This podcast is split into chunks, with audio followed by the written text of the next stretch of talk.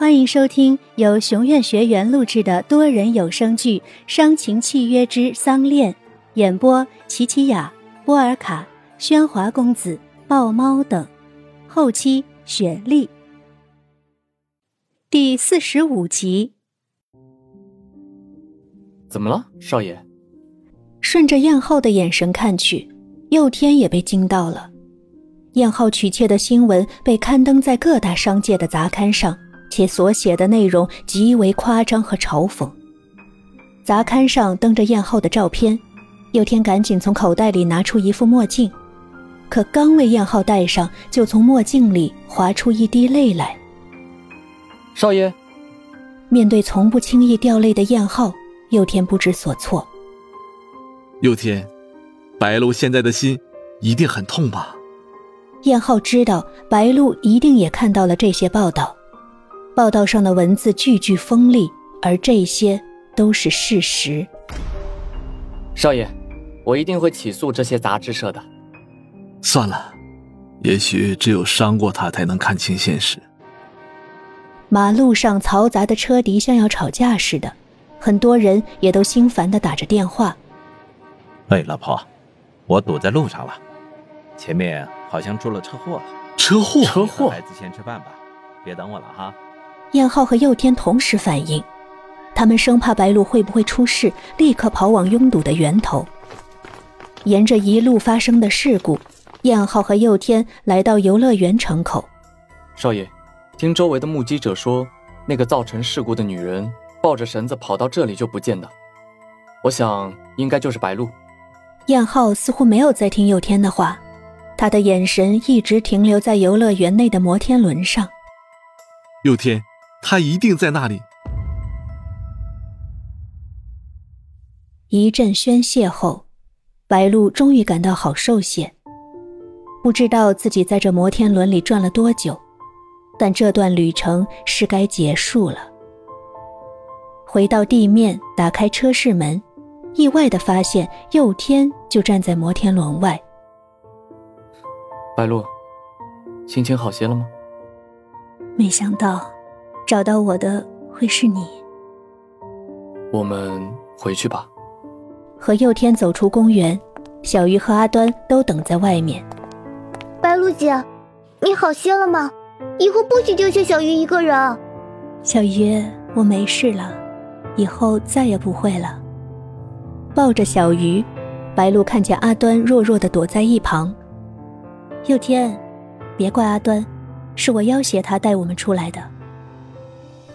佑天向阿端走去，那眼神似有一种魔法将阿端定住，吓得他不能动弹。阿端，天哥，我知道错了，送他们回去吧。拍了拍阿端的肩，佑天表示了原谅，转身便离开。小的遵命。呃，少夫人，小鱼小姐，咱们回家吧。望着佑天离开的背影，白露心中有好多疑问，还没来得及问他。小鱼，佑天怎么会来啊？你们是怎么找到我的？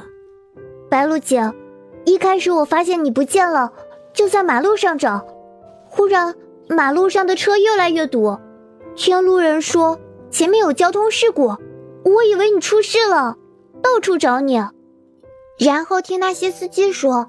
一个抱着绳子的人乱穿马路才导致的，我猜一定是你，就沿着一路的事故找来，到了这公园门口，没想到竟撞见了朴佑天，是他说你在摩天轮那里的。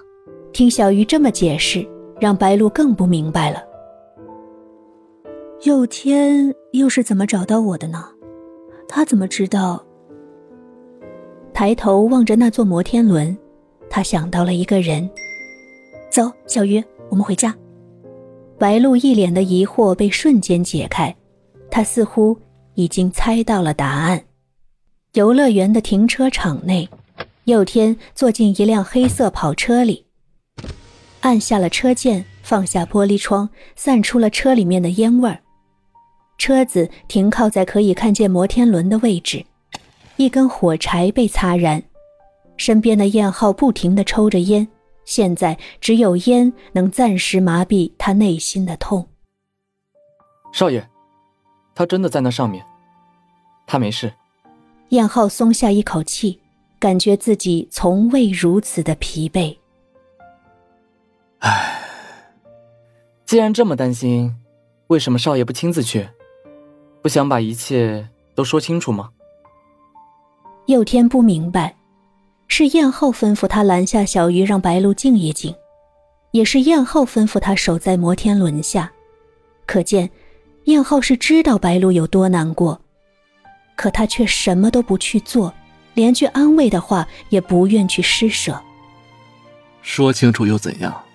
只会让他陷得更深。不如就这样，让他可以划清与我之间的关系。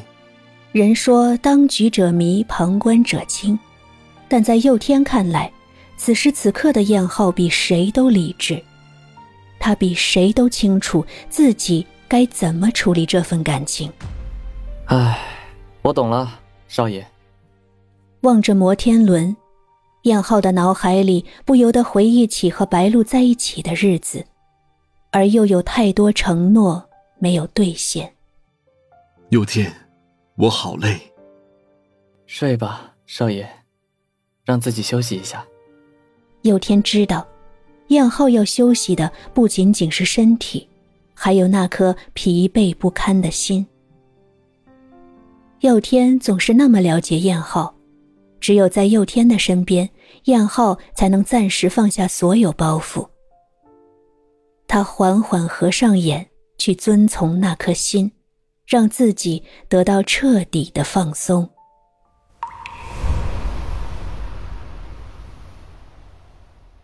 仙界，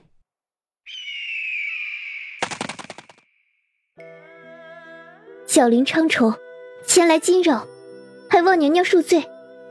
昌有一事请求，愿娘娘现身。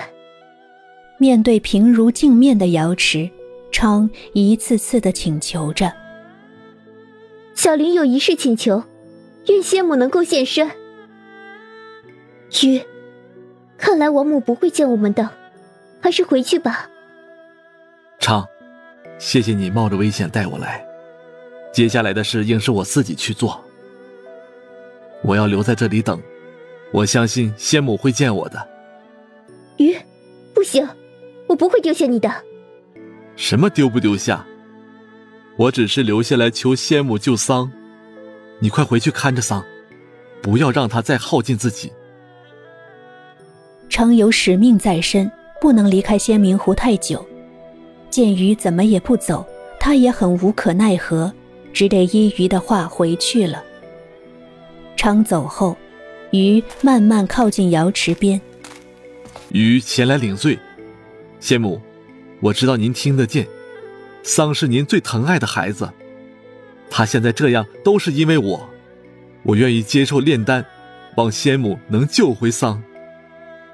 泉池依然平静。仙母，你曾问我后不后悔，现在我才感觉到，我们没有错过任何幸福的东西，只是它来的太缓慢，太短暂。一滴泪水滴入泉内，划出一道道圈。